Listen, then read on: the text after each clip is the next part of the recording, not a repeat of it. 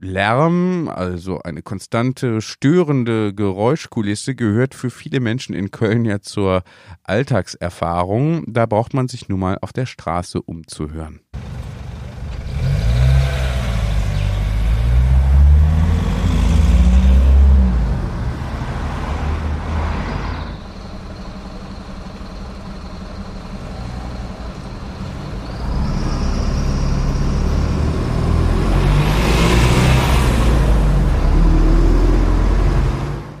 Ja, das waren ein paar Sekunden Straßenverkehr. Mehr möchte ich Ihnen auch gar nicht zumuten. Das kennen Sie ja wahrscheinlich auch selbst. Aber auch der Fluglärm ist eine Lärmquelle, die viele Menschen in Köln stört. Und zwar nicht nur im Kölner Süden, also in der Nähe des Flughafens, sondern auch im Kölner Norden. Und warum das so ist, das hören Sie jetzt gleich hier bei Kölner Leben, dem Podcast für Senioren.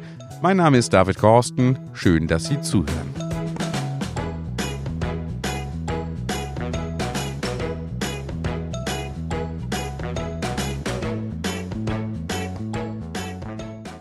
Ich bin Regina Bechberger und wohne im Kölner Norden und engagiere mich hier politisch und bin eine Mitgründerin der Ortsgruppe der Lärmschutzgemeinschaft Flughafen Köln-Bonn, Ortsgruppe Köln-Nord. Also eine gegen den Fluglärm. Ja, wenn man sich äh, das also auf der Homepage des Flughafens sogar anschaut, da sieht man die Einflugschneisen. Dann landen eben die Flugzeuge gegen den Wind über den Kölner Norden und sind da auch schon relativ niedrig. Ich wohne linksrheinisch, da sind die dann ungefähr 900 Meter hoch, aber rechtsrheinisch, also Mülheim, Höhenhaus, wird dann immer tiefer. Wir sind ja jetzt auch nicht gegen den Flughafen. Wir haben ihn ja vor Corona-Zeiten auch alle selbst genutzt. Aber eben der nächtliche Lärmpegel, das muss ja eigentlich nicht sein, wenn man bedenkt, dass zum Beispiel am Frankfurter Flughafen ja seit 2011 ein Nachtflugverbot herrscht. Also am größten Flughafen hier in Deutschland. Der war dann mehr oder weniger der vorletzte. Köln wäre dann der letzte, wenn wir hier ein Nachtflugverbot erreichen würden. Denn das ist eben krankmachend, der nächtliche Fluglärm.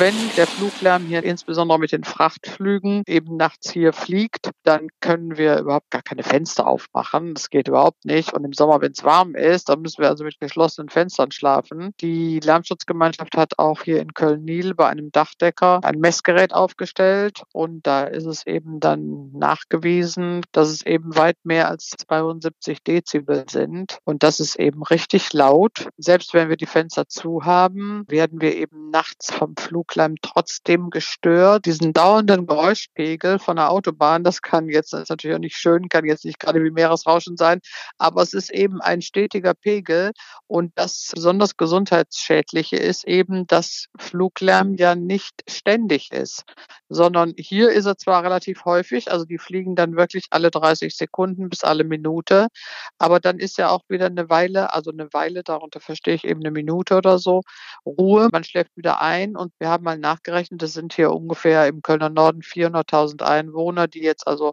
schlimm belästigt sind. Wir schlafen ja auch alle. Es ist ja jetzt nicht so, als würden wir überhaupt nicht mehr schlafen. Aber das ist eben das Gefährliche, dass man dann auch im Tiefschlaf von diesem Stoßlärm geweckt wird, ohne dass man es immer unbedingt mitbekommt. Es gibt so viele Nachweise, wie gesundheitsschädlich das ist, dass man sich eigentlich fragt, warum die Stadt Köln oder eben auch das Land Nordrhein-Westfalen nichts für den Gesundheitsschutz ihrer Bürger tut.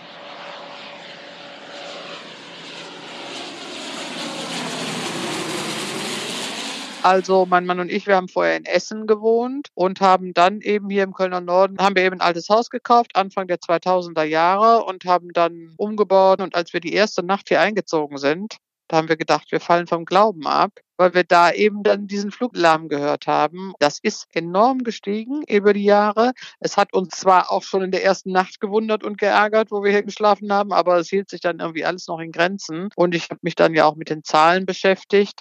Also der Passagierflug war zum Beispiel früher nachts total unbedeutend, gab es überhaupt nicht. Und jetzt ist der Anteil der Passagierflüge nachts auf 39 Prozent gestiegen. Aber die meisten sind falsch informiert und denken, denken immer, ach, das ist so ein kleiner Teil, das sind zehn Prozent. Ich muss zugeben, dass wir natürlich alle jetzt nicht erfreut sind, dass es der Lufthansa und dem Flughafen und all den, äh, weiß ich nicht, genauso Gastronomen und alle, die jetzt so gelitten haben, da haben wir jetzt keine Schadenfreude und sagen, jetzt liegen die Airlines wenigstens am Boden. Also so äh, ist es natürlich nicht. Aber wir haben natürlich jetzt endlich mal zwei Monate gut geschlafen. Die Nächte waren zum größten Teil sehr viel ruhiger. Das sehen wir eben auch an dieser Messstation in Nil.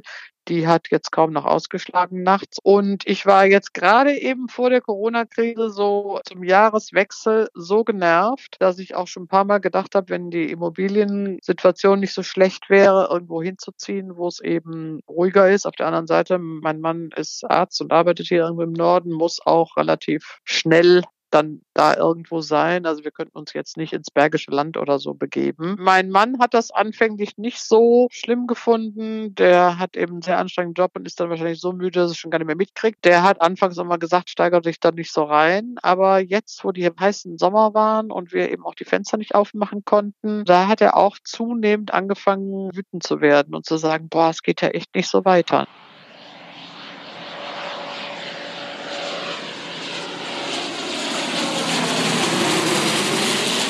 Ich habe ein klasse Leben, alles ist wunderbar. Das Einzige, was mich wirklich eben, also wirklich richtig krank macht, ist der Fluglärm nachts.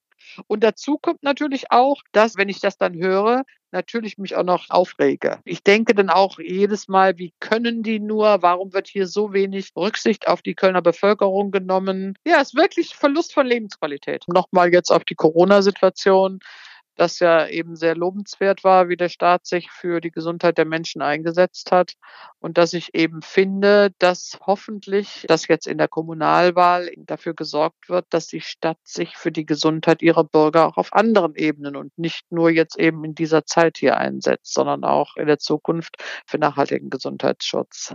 Ja, das war Regina Bechberger, die sich im Kölner Norden besonders durch den nächtlichen Fluglärm gestört fühlt und sich dagegen engagiert in der Ortsgruppe Köln Nord der Lärmschutzgemeinschaft Flughafen Köln-Bonn.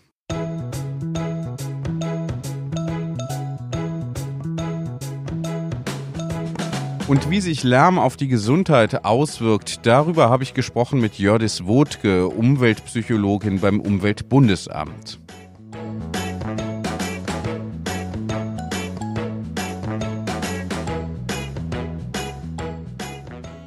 Ja, Frau Wodke, wie wirkt sich denn Lärm auf den Organismus aus? Also konkret gefragt, welche Krankheiten lassen sich denn auf übermäßige Lärmbelastung zurückführen? Zuallererst müssen wir da festhalten, Lärm macht krank. Lärm kann sehr weitreichende gesundheitliche Auswirkungen haben und sehr verschiedene. Zuallererst sind da sicherlich Herz-Kreislauf-Erkrankungen zu nennen, aber auch mentale Erkrankungen wie beispielsweise Depressionen oder kognitive Entwicklungsbeeinträchtigungen oder Schlafstörungen oder chronische Belästigungen. Das ist erstmal ein sehr vielseitiger ähm, Spektrum an möglichen gesundheitlichen Auswirkungen. Wie entstehen die gesundheitlichen Auswirkungen? Was passiert da im Körper? Warum macht Lärm krank? Da ist vereinfacht zu sagen, Lärm macht Stress und Stress macht krank. Der Lärm macht, dass in unserem Körper Adrenalin ausgeschüttet wird. Das Adrenalin wandert im Blut zum Herzen. Das Herz schlägt schneller. Und wenn das immer, immer wieder passiert, kann das zum Beispiel dazu führen, dass Arterien verkalken oder Blutgefäße verengen. Und das kann dann langfristig zum Beispiel Herz-Kreislauf-Erkrankungen begünstigen. Mhm. Und Sie sagen langfristig, das ist ja vermutlich das Entscheidende. Ab welcher Dauer der Lärmbelastung wird das denn zum Gesundheitsproblem? Sprechen wir da über Wochen, Monate, Jahre, Jahrzehnte? Also ist erstmal genau richtig. Im Umgebungslärmbereich ähm, ist die dauerhafte Belastung die, die letztendlich zu gesundheitlichen Auswirkungen führt. Grundsätzlich unterscheiden wir im Lärmwirkungsbereich zwischen extraauralen und auralen Wirkungen. Aurale Wirkungen sind solche Wirkungen, die sich direkt aufs Gehör auswirken, zum Beispiel Gehörverlust oder der Tinnitus. Und der kann natürlich auch schon bei einzelnen Ereignissen, die sehr laut sind, auftreten. Ist aber so, dass gerade im Umweltbereich und Lärm als Umweltfaktor wir eher nicht von diesen auralen Wirkungen ausgehen, sondern von den extra binauralen Wirkungen. Und das sind eben die Wirkungen, die sich auf den ganzen Organismus auswirken. Und da gehen wir davon aus, dass es in der Regel zumindest eine dauerhafte Belastung über mehrere Monate oder Jahre hinweg braucht. Wie lange es jetzt genau braucht, ist nicht pauschal zu beantworten. Wenn wir im Herz-Kreislauf-Bereich schauen, glaube ich schon, dass es eine mehrjährige Belastung ähm, sein dürfte, die es braucht. Aber letztlich ist, die, ist es auch immer eine Risikosteigerung, die mit zunehmender dauerhafter Belastung größer wird, sodass auch nicht gesagt werden kann, die ersten fünf Jahre ist kein Problem und dann wird's schlimm. Trotzdem ist hier, glaube ich, eher nicht von Wochen oder Monaten zu sprechen, wenn wir im Herz-Kreislauf-System schauen, sondern eher von Jahren, sodass zum Beispiel jetzt, wo wir in der Corona-Krise sind, auch wenn Menschen jetzt für ein paar Monate zum Beispiel weniger Fluglärm ausgesetzt sind, wir leider nicht davon ausgehen können, dass das langfristig dazu führt, dass die Herz-Kreislauf-Risiken durch die Belastung von Fluglärm stark zurückgehen werden, weil dazu braucht es schlicht einen längeren Zeitraum, wo die Belastung nicht mehr da ist. Mhm. Also Sie nennen den Fluglärm als eine Lärmquelle. Welche gibt's noch? Also wir haben ja Autos, äh, Eisenbahn. Welche Lärmquellen gibt's noch, die da eine Rolle spielen? Ist auch ein ganz schön vielseitiges Portfolio, muss man leider gerade im städtischen Raum sagen. Also Sie haben schon ähm, ein paar wichtige Lärmquellen genannt. Das ist sicherlich zuallererst der Verkehrslärm, also Straßenlärm, Fluglärm, Schienenverkehrslärm. Dann gibt es aber eben auch gerade im städtischen Bereich Industrie- und Gewerbelärm. Das heißt, der Supermarkt zum Beispiel, der morgens beliefert wird um die Ecke, die Kneipe, die unten im Haus ist, wo Gastronomiebetrieb im Außenbereich ist. Es gibt Nachbarschaftslärm. Das heißt, der, der Lärm, der vielleicht in der Wohnung über mir oder unter mir durch das Staubsaugen oder das Musikhören von meinen NachbarInnen verursacht wird. Es gibt Baustellenlärm. Lärm von Sportanlagen zum Beispiel ist auch immer wieder spannend, gerade jetzt in, in, im städtischen Raum, wo immer mehr verdichtet wird. Das kann auch Störwirkungen haben. Sicherlich als die wichtigsten zu nennen sind aber Verkehrslärmquellen und Industrie- und Gewerbeanlagen. Inwiefern spielen denn individuelle Faktoren da eine Rolle? Also sowohl in der Wahrnehmung, in der Lärmwahrnehmung, als auch dann in der tatsächlichen Belastung, in der, in der Krankheitsbelastung? Ein ganz wichtiger Punkt, den wir in der Lärmwirkungsforschung immer unterscheiden, sind die akustischen und die nicht akustischen Faktoren, die bei Lärm eine Rolle spielen.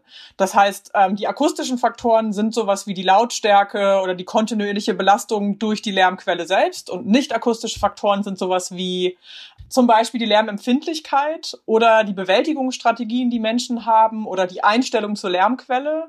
Und all diese Faktoren haben auch einen Einfluss auf die Wahrnehmung von Lärm.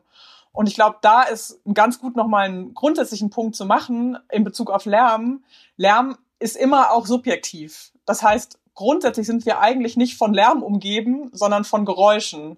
In unserer Umgebung sind Geräusche und erst in dem Moment, wo ich ein Geräusch als unerwünscht selber einkategorisiere, wird es zu Lärm.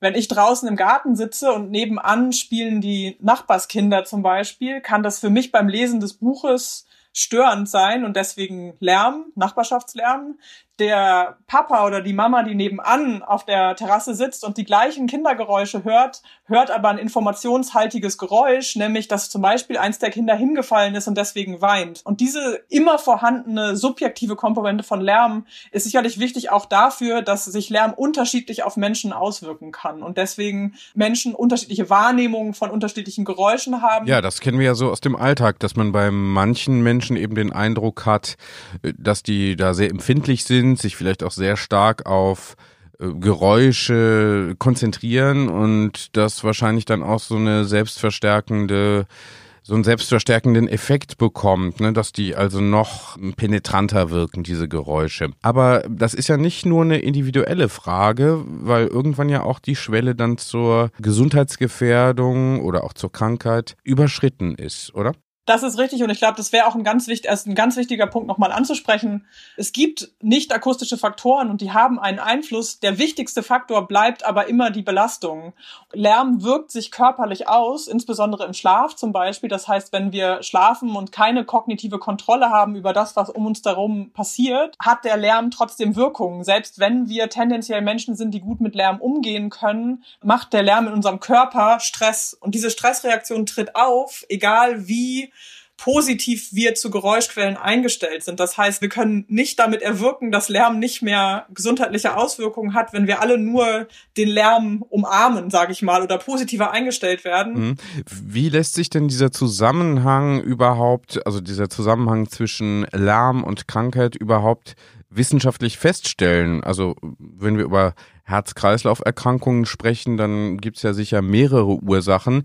Wie können Sie den Einfluss des Lärms auf die Krankheitswahrscheinlichkeit ermitteln? Die Goldstandard-Variante, um die Zusammenhänge von Faktoren auf die menschliche Gesundheit zu untersuchen, sind sogenannte Kohortenstudien oder Langzeitstudien, wo systematisch die gleichen Menschen über einen längeren Zeitraum begleitet werden und alle möglichen Parameter, die in, diese, in dem Leben dieser Menschen eine Rolle spielen, werden mit erhoben und sind bekannt. Und dann kann eben geschaut werden, welchen Einfluss haben denn diese unterschiedlichen Umwelteinflüsse zum Beispiel auf die gesundheitliche Entwicklung dieser Menschen über eins, zwei, fünf oder zehn Jahre. Solche Studien haben die Möglichkeit, einzelne Faktoren zu isolieren und sich deren Einfluss auf die gesundheitliche Entwicklung von Menschen anzuschauen. Das heißt, am Beispiel Herz-Kreislauf-Erkrankungen weiß ich, ähm, es gibt verschiedenste Faktoren, die einen Einfluss haben auf Herz-Kreislauf-Erkrankungen. Dazu gehören zum Beispiel Rauchen oder das Gewicht oder auch das Alter. Wenn ich diese Faktoren mit erhebe und die mir bekannt sind, und ich dann mir auch noch anschaue, zum Beispiel ein sehr lärmbelastetes Be Gebiet, ein mittelmäßig lärmbelastetes Gebiet durch Fluglärm und ein wenig belastetes Gebiet durch Fluglärm und gucke mir an, inwieweit sich die Menschen, die in diesen drei unterschiedlichen Gebieten in Bezug auf Herz-Kreislauf-Erkrankungen zum Beispiel unterscheiden, kann ich schauen, inwieweit eben der Fluglärm Einfluss hat auf zum Beispiel eine höhere Rate von Menschen, die Herz-Kreislauf-Erkrankungen haben, in dem Gebiet, wo es viele, wo, wo viel Fluglärm herrscht. Wir können definitiv festhalten, dass es einen gesicherten Zusammenhang zwischen Herz-Kreislauf-Erkrankungen Erkrankungen und äh, verschiedenen Umweltlärmquellen gibt. Ja, Sie betonen den Fluglärm. Ist das so die wichtigste Lärmquelle für Krankheiten? Das ist auf jeden Fall eine sehr wichtige Lärmquelle, aber natürlich ist es in Deutschland so, dass die allermeisten Menschen durch Straßenverkehrslärm belastet sind. Die Weltgesundheitsorganisation hat im Jahr 2018 zum Beispiel neue Leitlinien für Umgebungslärm veröffentlicht, in denen sie festhält, dass der Zusammenhang zwischen Straßenverkehrslärm und koronaren Herzerkrankungen der Zusammenhang ist, der am allerbesten belegt ist zwischen allen ähm, Umgebungslärmquellen und Herz-Kreislauf-Erkrankungen. Das heißt, eigentlich ist festzuhalten, dass das die Lärmquelle ist, bei der wir am sichersten wissen, da entstehen Herz-Kreislauf-Erkrankungen durch oder werden begünstigt dadurch. Und trotzdem ist auch beim Fluglärm wichtig anzuerkennen, dass Fluglärm als die Verkehrslärmquelle gilt, die bei gleicher Belastung, also bei gleicher Lautstärke oder gleicher durchschnittlicher Belastung der Lärmquelle als die belästigendste Lärmquelle gilt. Also wir haben einerseits den Straßenverkehrslärm, der am weitesten verbreitet ist.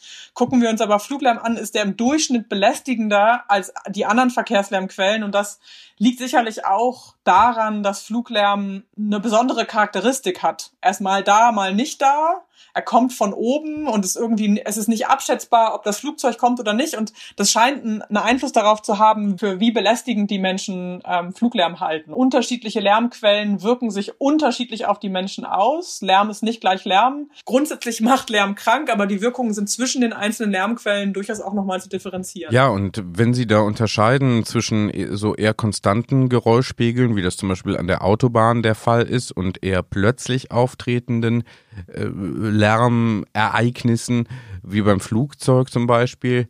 Gibt es einen Gewöhnungseffekt? Können wir uns an bestimmte Lärmereignisse gewöhnen? Grundsätzlich gehen wir im Umweltbundesamt nicht davon aus, dass Menschen sich an Lärm gewöhnen können. Wenn ich einen Bewältigungsstil habe, der sich eher abfinden kann mit einer Situation, ich durchaus er erreichen kann, dass ich mich weniger gestört fühle von dem, von dem gleichen Geräusch wie eine andere Person. Es ist aber nicht davon auszugehen, dass die körperliche Reaktion, dass es dort weitreichende Gewöhnungseffekte gibt, sodass wir immer davon ausgehen müssen, dass es bei langfristiger Belastung zu negativen gesundheitlichen Auswirkungen kommt. Mhm, also in der Wahrnehmung vielleicht schon so ein Gewöhnungseffekt, wie wir das aus dem Alltag kennen, wenn manche Menschen erzählen, ich wohne da zwar an der Autobahn und höre sie auch äh, konstant, wenn ich die Augen zumache, dann kommt mir das aber vor wie Wellenrauschen. Aber Sie sagen ja eben, körperlich ist äh, nicht davon auszugehen, dass es da eine Gewöhnung gibt und der Lärm dann, wenn ich mich ein bisschen dran gewöhnt habe, eben weniger gefährlich oder weniger ähm, riskant wird. Blicken wir mal auf die älteren Menschen. Sind die besonders gefährdet? Gibt es da Erkenntnisse zu oder eben gerade nicht besonders gefährdet? Ja, das ist sicherlich keine ganz einfach zu beantwortende Frage, weil grundsätzlich mit zunehmendem Lebensalter das Hörvermögen tendenziell weniger wird. Das heißt, die Frequenzen, die wir hören können, eher abnehmen. Ähm, das lässt erstmal vermuten, dass ältere Menschen eigentlich weniger Belastung durch, durch Lärm erfahren könnten. Gleichzeitig ist es so, dass bei älteren Menschen häufiger so ist, dass sie zum Beispiel nicht mehr im Lohnarbeitsleben stehen und vielleicht verrentet sind oder pensioniert sind und deswegen mehr zu Hause und damit auch vielleicht mehr in einem Bereich, wo die Lärmquellen sind und dadurch die insgesamte Belastung steigt. Wie Sie vielleicht direkt merken, ist es gar nicht so leicht, die ganzen einzelnen Faktoren zu beschreiben, sodass auf jeden Fall nicht gesagt werden kann, dass davon ausgegangen werden muss, dass ähm, weil Menschen zunehmend älter sind, eine höhere Gefahr besteht, dass sie ähm, durch Lärm krank werden. Aber natürlich ist es auch so, dass ältere Menschen schon sehr viel mehr Jahre äh, erlebt haben, in denen sie von Lärm umgeben waren. Das heißt, die Wahrscheinlichkeit, dass durch die Lärmbelastung, die über unser Leben hinweg äh, auf uns eingewirkt hat, irgendwann sich negativ gesundheitlich auswirkt, ist natürlich besonders im, im Alter nochmal wahrscheinlicher, dass sie irgendwann auftritt. Bei jüngeren Menschen wissen wir das zum Beispiel. Gerade Kinder gelten als besonders zu schützende Gruppen im Kontext von Umgebungslärm. Da ist es in jedem Falle so, dass Lärm zu kognitiven Entwicklungsschwierigkeiten führen kann. Insbesondere das Leseverständnis kann negativ beeinträchtigt werden, wenn Kinder in Umgebungen groß werden, die oder zur Schule gehen, die besonders verlärmt sind. Ich möchte mal so aus Sicht der Betroffenen fragen, gibt es überhaupt eine Möglichkeit für von konstantem Lärm Betroffene, das herauszufinden oder eben die Wirkung auch zu identifizieren oder bestimmte Beschwerden eben darauf zurückzuführen? Oder muss da der Hausarzt schon auf die Idee kommen? Ich glaube schon, dass es ein wichtiger Weg ist, das medizinisch abklären zu lassen. Grundsätzlich glaube ich schon, dass ähm, das Lärm auch etwas ist als, um, als negativer Umwelteinfluss, was viele Medizinerinnen und Mediziner durchaus auf dem Schirm haben. Trotzdem habe ich den Eindruck, dass die Menschen, insbesondere die an die Gefahr laufen, an Herz-Kreislauf-Erkrankungen zu erkranken, in einer Intensität vermutlich durch ähm, Straßenverkehrslärm belastet sind, dass sie den durchaus als störend erleben. Und dann gehe ich auch davon aus, dass die meisten Menschen verstehen, dass, dass das auch sich auf sie Stress stressfördernd auswirkt und ihren Körper. Mhm. Also wichtiger Hinweis, äh, ne, dass dieses subjektive Belastungserleben eben durchaus ein Indikator dafür sein kann und vielleicht auch ein Anlass beim Hausarzt durchaus mal nachzufragen, äh, ob bestimmte Beschwerden vielleicht auch mit einer konstanten Lärmbelastung zu tun haben, äh, falls der da nicht selbst auf die Idee kommt. Haben Sie noch einen abschließenden Hinweis? Ich als Umweltpsychologin habe immer noch einen Punkt, den ich ganz wertvoll finde, in Gesprächen zu erwähnen. Und der bezieht sich gar nicht konkret auf die gesundheitlichen Auswirkungen, sondern mehr auf unser aller Bewusstsein dafür, wie Lärm eigentlich entsteht und zwar ist Lärm ja nichts Gegebenes, was einfach so da ist, sondern prinzipiell ist der Lärm, der uns in unserer Gesellschaft umgibt, ja von uns selbst gemacht. Also eine Sache, dass wir alle durch diesen Lärm belastet sind und belästigt sind und davon krank werden können. Es ist aber auch eine mögliche Entscheidung, dazu beizutragen, dass wir insgesamt in unserer Gesellschaft, in einer Gesellschaft leben, die leiser wird. Das heißt, die Entscheidung zu treffen, zum Beispiel auf der Autobahn 120 zu fahren und nicht 150, macht für die Menschen, die daran wohnen, tatsächlich einen Unterschied an der Autobahn oder in der Stadt das Fahrrad zu nehmen und nicht das Auto, macht für die, die in der Stadt wohnen und die durch den Verkehrslärm belastet sind, auch einen Unterschied. Oder die Entscheidung, vielleicht nicht das fünfte Mal das Päckchen im Internet zu bestellen und dadurch das Päckchen in einen Zug, in ein Flugzeug, in einen Lastwagen äh, geladen zu bekommen, bis es vor meiner Tür liegt. All das sind Entscheidungen, die, die Lärm verursachen. Und wir können alle dazu beitragen, dass unsere Gesellschaft ein ganz bisschen leiser wird, wenn wir uns überlegen, äh, in welchen Situationen wir vielleicht auch anders handeln können. Ja, auch nochmal äh, interessant zu bedenken, wir sind nicht nur Opfer von Lärm, sondern indirekt oder direkt auch Verursacher von Lärm und haben vielleicht auch die Möglichkeit, hier und da was dagegen zu tun. Vielen Dank fürs Gespräch, Jördis Wodke, Umweltpsychologin beim Umweltbundesamt.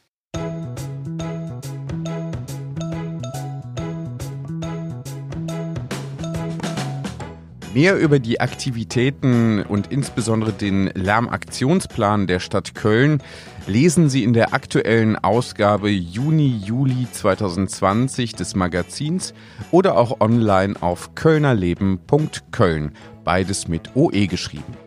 Und auch diesmal wieder der Aufruf, sich doch einmal an diesem Podcast zu beteiligen. Das nächste Mal ist das möglich am 15. Juni 2020, ein Montag, 17 bis 19 Uhr. Sie erreichen mich dann unter der Nummer 0221 9688 12 0120. Das Thema lautet Grundsicherung im Alter. Haben Sie schon einmal Grundsicherung beantragt? Welche Erfahrungen haben Sie damit gemacht? Welche Schwierigkeiten gab es vielleicht? Und wie ging das weiter? Wie haben Sie das gelöst? Berichten Sie mir von Ihren Erfahrungen unter der 0221 96 88 1220 am 15. Juni 2020, Montag 17 bis 19 Uhr. Ich freue mich auf Ihren Anruf. Ich bin David Korsten, sage danke fürs Zuhören, bleiben Sie gesund und guter Dinge. Tschüss, bis zum nächsten Mal.